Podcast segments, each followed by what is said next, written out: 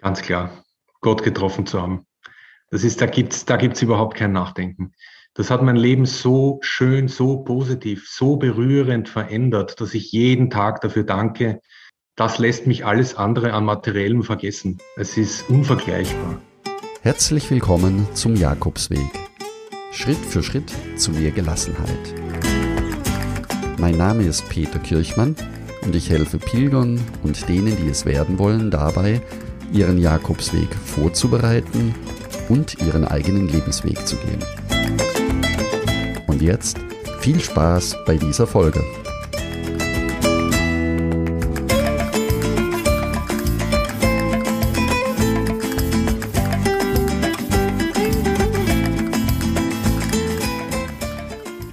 Der heutigen Podcast-Folge habe ich einen ganz besonderen Gast bei mir. Er ist den Camino Frances 2016 gepilgert und der Weg hat sein Leben verändert. So tiefgreifend, wie er es selbst nie für möglich gehalten hätte. Und erst nach seinem Camino wurde ihm bewusst, wie sehr er die meiste Zeit auf dem Jakobsweg im Hier und Jetzt und in Achtsamkeit verbracht hatte.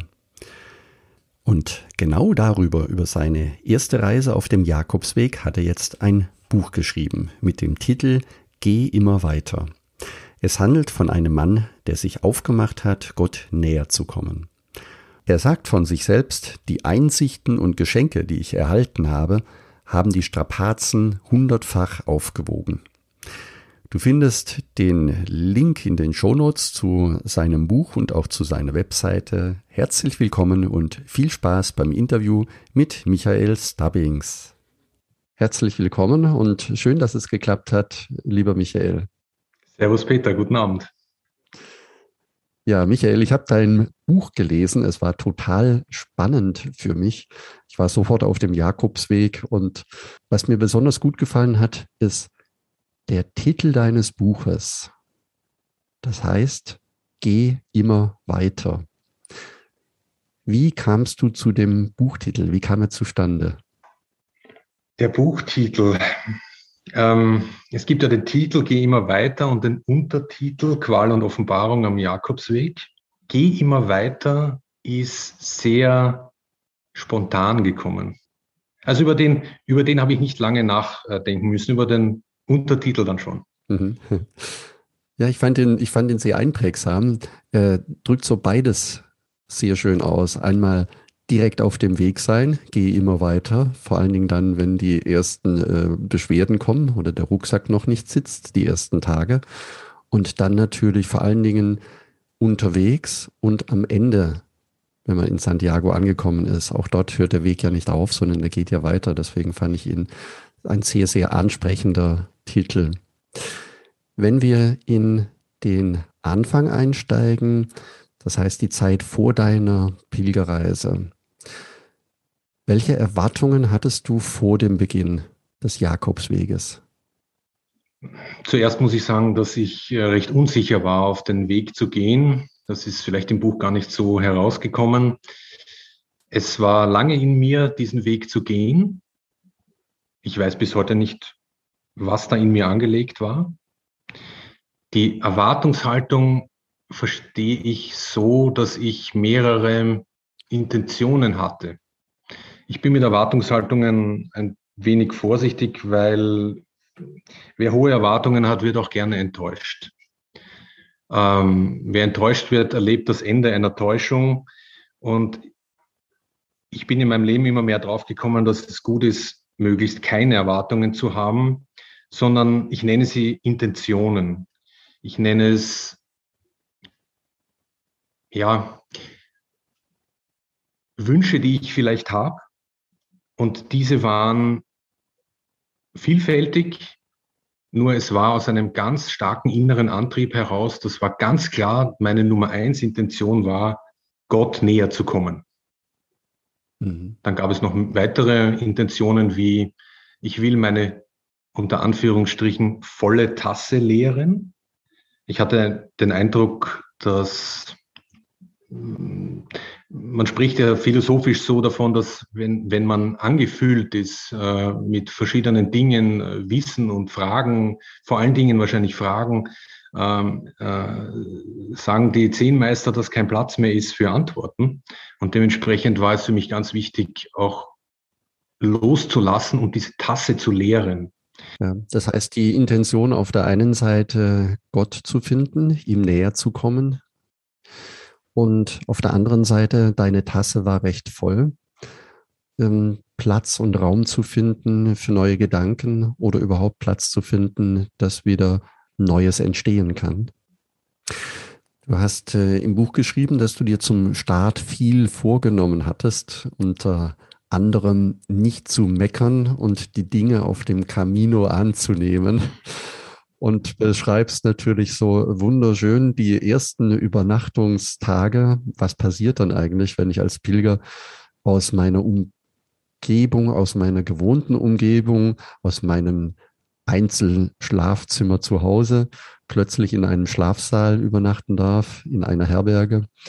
Und äh, hast auch ein Hygienespray mit dabei gehabt. Hast du sehr schön beschrieben. Und auch diesen Zwiespalt auf der einen Seite in einem Schlafsaal in der Gemeinschaft einer Herberge zu übernachten und auf der anderen Seite auch die angenehmen Seiten eines Hotels oder einer Pension für dich wahrzunehmen. Das waren eines deiner ersten Entscheidungen. Wo schlafe ich? Herberge oder Hotel? Wie siehst du diesen Part heute? Ich sehe ihn so, dass das, was ich dort erlebt habe, wie du es jetzt geschildert hast, war alles richtig für mich. Ich ähm, möchte dazu sagen, dass ich als HSP, also als High Sensitive Person, ähm, bis, denke ich, besondere Herausforderungen hatte, ähm, was mein, im Speziellen mein Ruhebedürfnis anging. Das kenne ich auch von meinem, von meinem äh, Leben außerhalb des Kaminos, dass ich besonders viel Schlaf brauche. Ich brauche eindeutig mehr Schlaf als andere Menschen. Ich brauche mehr Wärme als andere Menschen. Wo ich am Camino schon drei Schichten angehabt habe, sind andere noch in einer kurzen Hose gegangen. Also das heißt, das waren für mich besondere Herausforderungen, nur für mich war immer klar, ich möchte mich nicht von Hotel zu Hotel hangeln, sondern ich möchte, wie es für mich und meinen Weg passt, in Einfachheit gehen und bin natürlich auf äh, Menschen gestoßen, die noch einfacher, die immer im Schlafsaal äh, geschlafen haben und für die das überhaupt kein Thema war, auch wenn die anderen schnarchen und wie man das einfach alles kennt vom Camino. Für mich war es teilweise sehr schwierig. Das ist kein Luxus, sondern ich bin an meiner Grenze, nur ich überschreite diese Grenze nicht hm. jede Nacht, weil mich der Camino sowieso schon, auch aufgrund Schmerzen und meiner ganzen Dinge, die ich, die ich zu tun hatte, so gefordert hat. Ich musste ja irgendwie ankommen. Hm. Das heißt, du hast äh, auch dann nicht vorgeplant im Sinne von heute da, morgen dort, ähm, sondern bist hast dich auf dein Gefühl verlassen. Das heißt, du hast, hast dann am Ende des Tages überlegt, wo übernachte ich oder in dich hineingespürt, was ist jetzt für dich besser oder hast du die Tage, ein, zwei Tage vorausgeplant für die Übernachtung? In, in 90, 95 Prozent habe ich nicht geplant. Äh, es hat zwei oder drei Übernachtungen gegeben, die mir der vorherige äh, Vermieter, wo ich war, empfohlen hat und für mich dort vorreserviert hat. Ansonsten die absolut überwiegende Zahl bin ich auf, aufs Geratewohl gegangen. Was würdest du einem Pilger, einer Pilgerin heute raten, wenn sie dich fragt, wie, wie würdest du die Übernachtungen organisieren? Was würdest du einem Pilger, einer Pilgerin heute sagen, aus deiner eigenen Erfahrung heraus? Ich persönlich bin dafür, nicht zu planen und das Leben auf mich zukommen zu lassen. Es ist die, wir, wir leben in einer Gesellschaft, die alles durchplanen will. Und ich denke, da hast du mal wirklich die Möglichkeit am Camino zu sagen, und jetzt mache ich es anders. Jetzt versuche ich mal aus diesem Sicherheitsdenken, das wir haben, aus diesem Ich will alles unter Kontrolle haben Denken auszusteigen und zu sagen, und ich gehe mal los und ich lasse mich auch führen und gehe in dieses Vertrauen auch hinein. Haben wir denn das überhaupt heute noch? In dieses Vertrauen hinein zu sagen, es wird das Richtige kommen. Und das wird vielleicht mal angenehmer sein, wie ich es erlebt habe. Und es wird auch mal nicht so angenehm sein, wie ich es auch erlebt habe. Ja, das stimmt. Also ich glaube auch, der wahre Luxus des Caminos ist genau so, wie du ihn beschrieben hast, nämlich, dass man die alltäglichen Verpflichtungen ruhen lassen kann und sich ganz darauf einlassen kann. Die Einfachheit und es wird wenig von einem gefordert. Der Tagesablauf ist aufstehen, gehen, laufen, essen, schlafen und wiederholt sich genau in dieser Reihenfolge. Mehr ist auf dem Camino, mehr erwartet niemand auf dem Camino. Und dieses Ungebundensein ohne tägliche Verpflichtungen kann sehr, sehr wertvoll sein und kann dann auch dazu führen, dass man eben nur dort übernachtet, wo es einen hinzieht oder wo es sich stimmig anfühlt. Und das geht tatsächlich auch, wenn man nicht vorbucht und auch wenn durch Corona natürlich die Organisation heute etwas anders ist als ähm, 2016.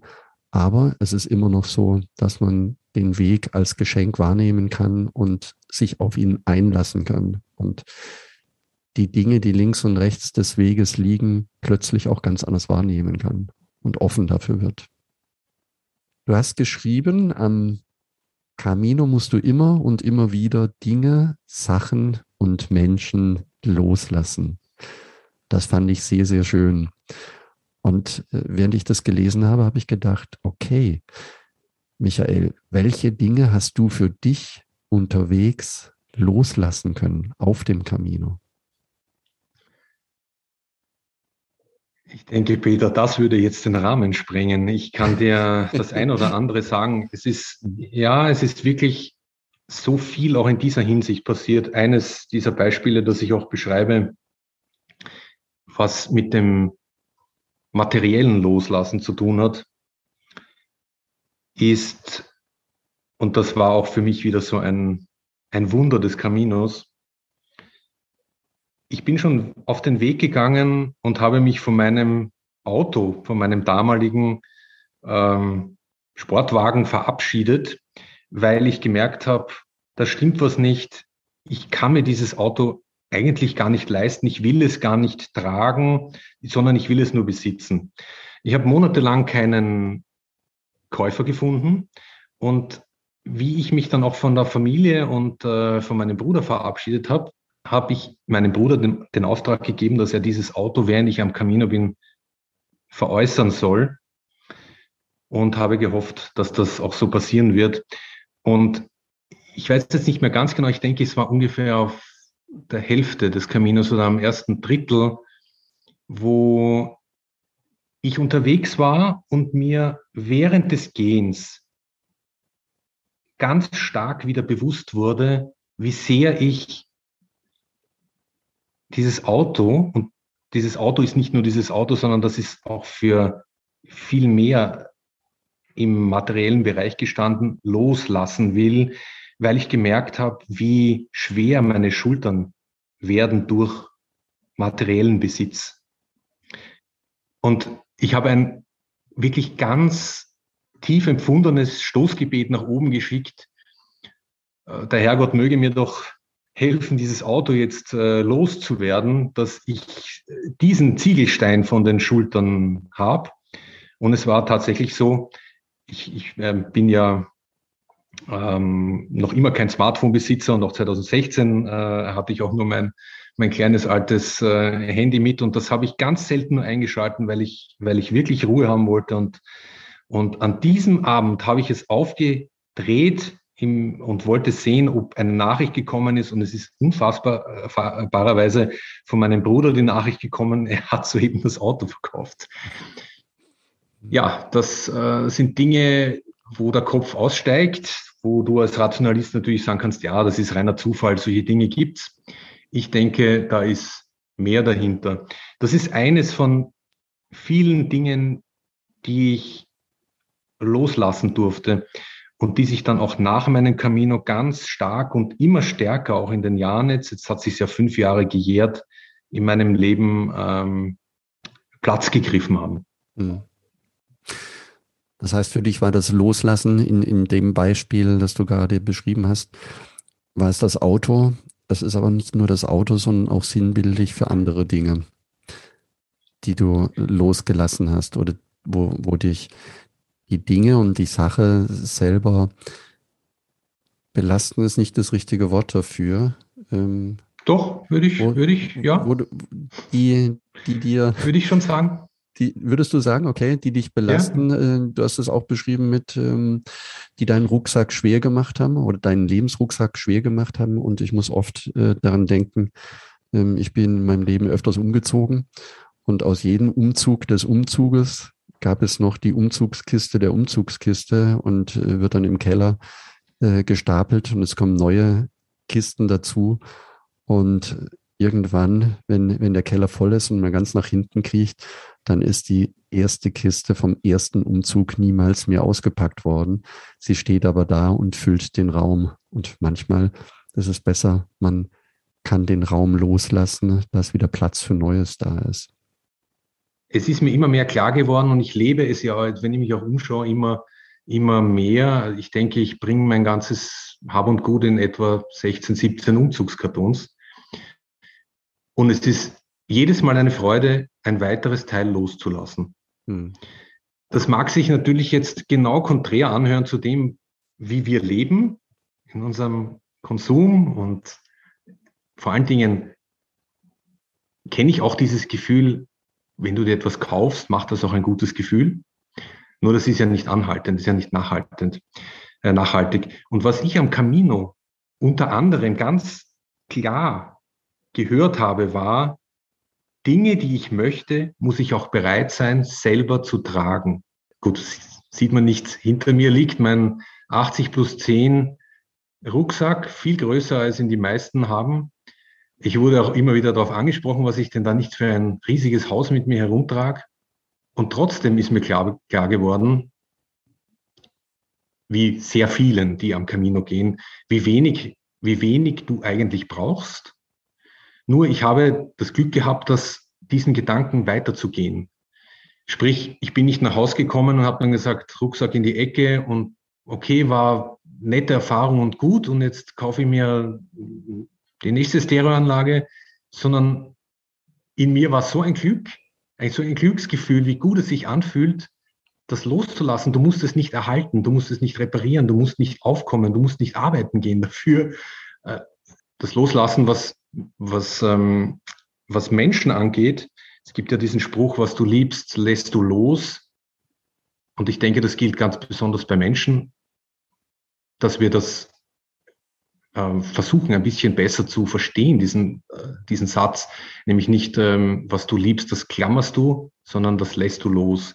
Und am Camino ist mir immer wieder aufgefallen, dass es überhaupt kein Problem war, Menschen, mit denen du dich gut verstanden hast, im nächsten Moment auch loszulassen. Die gehen dann weiter und es gibt keine große Bussi-Bussi-Verabschiedung und, und whatever, sondern die gehen ihres Weges und du wünschst ihnen alles Gute und, und denkst dir, wenn ich sie nochmal sehe, werde ich mich freuen und wenn nicht, wünsche ich euch ein schönes Leben. Ja. Und das sind auch so Erfahrungen des Loslassens, die, in, die im normalen Leben auch wichtig sind. Manchmal sind es genau diese kurzen Begegnungen auf dem Camino, die einen Jahre später auch immer noch in Erinnerung bleiben. Menschen, die man nur einmal trifft, ein Wort, ein Gespräch, ein Satz, der einfach im Kopf sich verankert hat. Das Bild des Menschen noch dazu. Und das ist das, was prägt. Und man sieht diesen Menschen auf dem Camino nie mehr wieder, obwohl man natürlich unterwegs auch immer wieder die gleichen Menschen trifft. Auch das ist ein Geheimnis des Caminos. Man glaubt, dass alle in der gleichen Geschwindigkeit laufen, weil man trifft immer die gleichen Menschen. So ist auch so, dass Begegnungen da sein können, die nur ein einziges Mal stattfinden. Ja, lieber Michael, du bist 2016 im Jahr der Barmherzigkeit den Camino Frances gelaufen, hast sieben Wochen gebraucht, bis du in Santiago angekommen bist und für die Hörer, die das nicht wissen, die Puerta Santa war auch im Jahr der Barmherzigkeit ausnahmsweise geöffnet. Das gab es nur dreimal in der Geschichte der Aufzeichnungen, dass außerhalb eines heiligen Jahres die Puerta Santa geöffnet war. Ist dir eigentlich bewusst, Michael, dass du eines der letzten Pilger warst, die durch die heilige Pforte gingen ohne Corona-Beschränkungen? Damals natürlich nicht. Heute, heute habe ich über die spezielle Frage nicht nachgedacht, nur mir ist klar und ich bin in voller Dankbarkeit, dass ich das erleben durfte, durch diese Pforte, durch diese schmale Türe zu gehen. In, in dem Wissen, dass ich durch diese Türe unzählige Menschen auch vor Jahrhunderten schon hindurchgeschleppt haben. Manche sterbend in der Hoffnung auf ihren Ablass. Das war wirklich sehr berührend. Hm. Und dieses, diese Tür, ich habe ich hab die vor dem geistigen Auge mit diesem großen äh, Metallrelief, mit diesen, mit diesen Darstellungen, das werde ich auch nie vergessen. Hm. Ja, die Pforte der Vergebung, so heißt sie auf Deutsch, ist eines der beeindruckendsten oder der gefühlvollsten Momente für, für viele Pilger, wenn sie durch die Pforte laufen und es zum ersten Mal bewusst wird, jetzt bin ich angekommen, jetzt bin ich da. Und diese Verbindung zu den Pilgern über die ganzen Jahrhunderte hinweg wird hier deutlich. Das ist ein, ein sehr, sehr großes Geschenk, wenn man in einem heiligen Jahr durch die Pforte gehen kann. Sie ist in den normalen Jahren geschlossen, also immer nur dann, wenn der 25. Juli auf einen Sonntag fällt, ist die Pforte eben geöffnet und das ist auch gleichzeitig 22 der Fall. Es lohnt sich also immer in einem heiligen Jahr auf jeden Fall nach Santiago zu pilgern. Du hast, Michael, ähm, in deinem Buch geschrieben, deine brennendste Frage war, wäre es doch schön gewesen, in Gemeinschaft anzukommen. Das heißt, du bist alleine nach Santiago gegangen oder in die Stadt alleine hineingekommen. Und ich habe mich gefragt, ob du dich wohl alleine gefühlt hast in Santiago. Also nicht nur aufgrund des Weges in der Natur, in der großen Stadt anzukommen. Ja, wie hast du dich gefühlt, als du in Santiago angekommen bist? Das Interessante ist, dass ich sehr, sehr gut mit mir allein sein kann. Und noch mehr, ich liebe es, allein zu sein. Ich, ich fall da auch ein bisschen aus der, aus der Mainstream-Rolle. Und deswegen habe ich ähm, meinen Camino auch so angelegt, ihn alleine zu gehen. Bin natürlich immer wieder mit wunderbaren Menschen auch zusammengekommen. Nur ich habe relativ schnell gemerkt, dass es doch meines ist, alleine zu gehen, weil ich in die Kontemplation einfach viel besser hineinkommen, wenn ich, wenn ich alleine bin, die, die Natur zu genießen und alles, alles ähm, besser aufnehmen zu können. Das Ende des meines Caminos war, wie soll ich sagen, für mich ein erschütterndes Ende. Es war ganz anders, als ich mir das vorgestellt habe. Diese Frage, die ich mir dann gestellt habe, von wegen wäre es besser gewesen, nicht alleine zu sein, auch jetzt, fünf Jahre nach dem Camino, bin ich da nicht ganz schlüssig. Was ich schon glaube, ist, es gibt ja diesen, diesen Spruch, jeder bekommt das Ende, was er verdient. Und ich bin ganz sicher, dass dieses Ende so, so schwieriges für mich war, einen Sinn gehabt hat für mich. Nur wir dürfen ja nicht glauben, dass wir alles ähm, erkennen in unserem Leben, was für einen Sinn äh, gewisse Situationen haben, obwohl das für mich schon eine sehr, sehr außergewöhnliche Situation war. Ähm, jetzt, wo ich fünf Jahre später mein, mein Buch nochmal zu, sozusagen zum Jubiläum des, des Fünfjährigen äh, nochmal gelesen habe, ist mir aber selber aufgefallen, dass ich schon sehr gestresst gewirkt habe, wie ich, wie ich da, wie ich da dann hingehetzt bin. Und, und ich hatte wirklich den Eindruck, ähm, ja, da empfängt mich jetzt der Himmelschor, da empfangen mich jetzt die Engel mit und gratulieren mir und heben mich empor und erhöhen mich. Und ähm, da muss ich aus heutiger Sicht sagen, da habe ich es richtig verdient, auch die Watsche bekommen zu haben, hey, so geht's nicht. Mhm schau doch mal bitte, was hast du alles geschenkt bekommen auf dem Camino.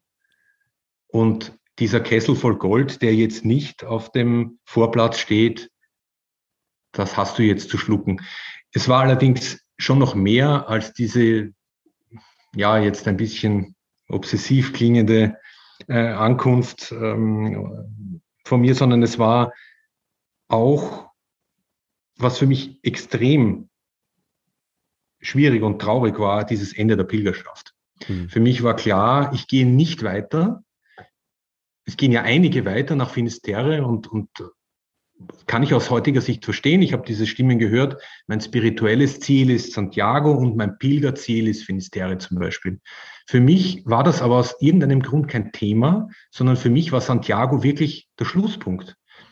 Du hast das sehr schön äh, beschrieben, Michael. Denn das Gefühl, ähm, das, haben, das haben sehr, sehr viele Pilger. Also so wie du es gerade beschrieben hast, du kommst an in der Stadt und bist voller Erwartung und, äh, und, und überwältigt und dann irgendwo trotzdem alleine dazustehen. Ja, ich glaube auch, wenn man durch dieses Gefühl des Alleineseins oder der Einsamkeit und des Alleineseins angelangt ist, jetzt fühle ich mich wohl damit, kommt auch der Punkt, wo man merken kann, man ist eins mit allen. Das heißt, genau das andere Ende der, der Betrachtungsweise, dass es dann plötzlich auch so ist, man kommt mit der Einsamkeit und der Ruhe zurecht, man kommt mit sich zurecht, auch weil man natürlich viel, viel Zeit hat, über sich nachzudenken und der Kopf oder das Hirn uns irgendwann einen Streich spielt und sagt, naja gut, da brauche ich jetzt nicht mehr drüber nachdenken, da habe ich jetzt schon zwei Wochen drüber nachgedacht, das wird ja dann auch weniger. Das heißt, das Glas oder der Kopf und die Gedanken werden weniger, sie werden langsamer. Und so kann auch irgendwann der Zeitpunkt kommen, wo gar nichts mehr gedacht wird oder gar nichts mehr da ist, sondern einfach nur, man ist, man kann sein und kann das, was um einen herum einen begegnet, in, in, in voller oder in völliger Fülle auch aufnehmen. Das ist der meditative Gedanke dahinter und äh, ich sehe das genauso. Und deswegen war mein Gedanke auch alleine gehen zu wollen, weil ich nicht sehe, wie das in der Gruppe funktionieren kann. Ich habe es ja gesehen. Ähm, ich habe mir doch sehr schwer getan, teilweise mit, mit, mit den Gruppen. Das waren einfach auch meine Prüfungen und meine, meine Herausforderungen, zu sehen, wie dann einfach weit, auch am Camino weitergesprochen wird über, habe ich das Bügeleisen ausgesteckt zu Hause und äh, was für Teppiche werde ich verlegen. Und bitte, das ist wirklich nur ganz persönlich für mich. Aus diesem Grund gehe ich nicht auf den Camino und, und, und nehme weite Anreise und, und finanzielles und was auch immer auf mich, um dann erst im Alltag hängen zu bleiben, sondern das ist die Chance für viele, die Chance ihres Lebens vielleicht. Und da gilt es halt auch in die Blackbox zu steigen, der Angst äh, und zu sagen, okay, dann muss ich jetzt vielleicht auch mit Dingen äh, zurechtkommen, die äh, mir nicht gefallen.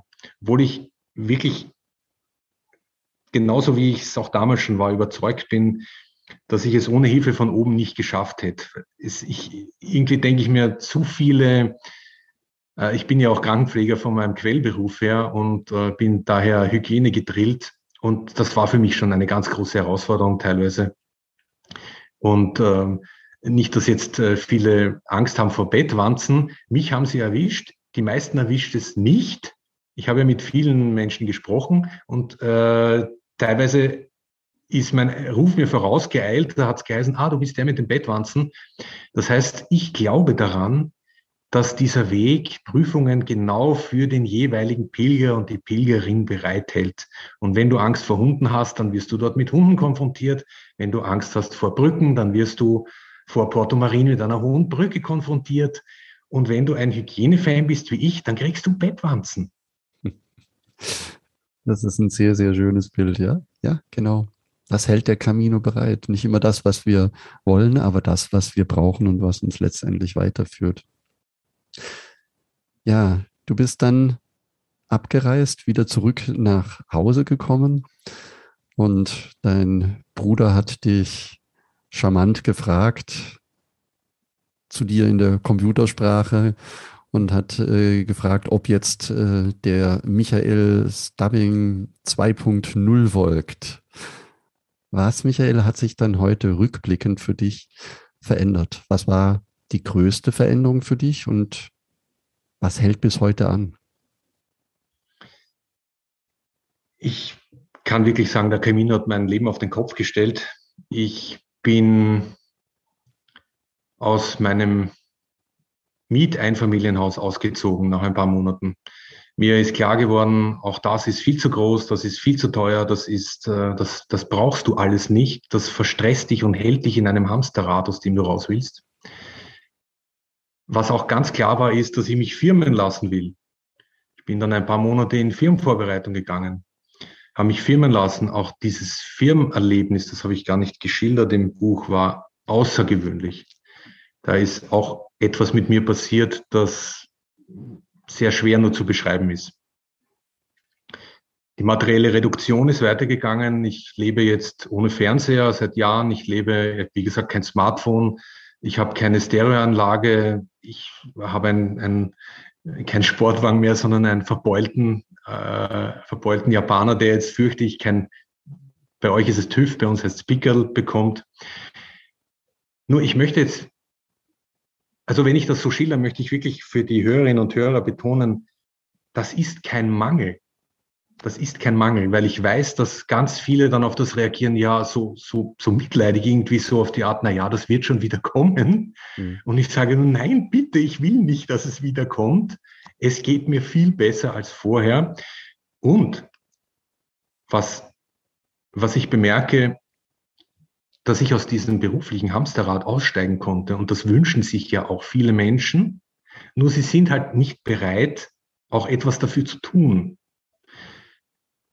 Das heißt, diese, diese Reduktion, äh, das Ausziehen aus einem teuren Haus, ich bin in Untermiete gezogen, äh, wirklich, ähm, das hat dann über die Jahre auch dazu geführt, dass ich einen viel geringeren Finanzbedarf jeden Monat habe und ganz viel Zeit habe für äh, Ora et Labora et Lege. Also Labora, in dem Fall habe ich jetzt gerade gesagt, bleibt mir sehr viel Zeit für Ora und Lege.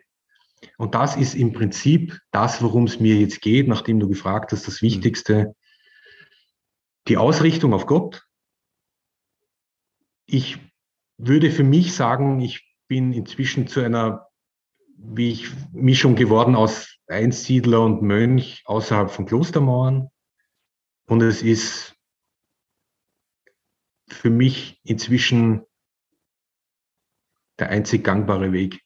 Mhm. Ein Weg mit viel Gegenwind in der heutigen säkularisierten Gesellschaft. Nur ich, auch wenn ich das jetzt sage, ich spüre mir einfach, ich brenne.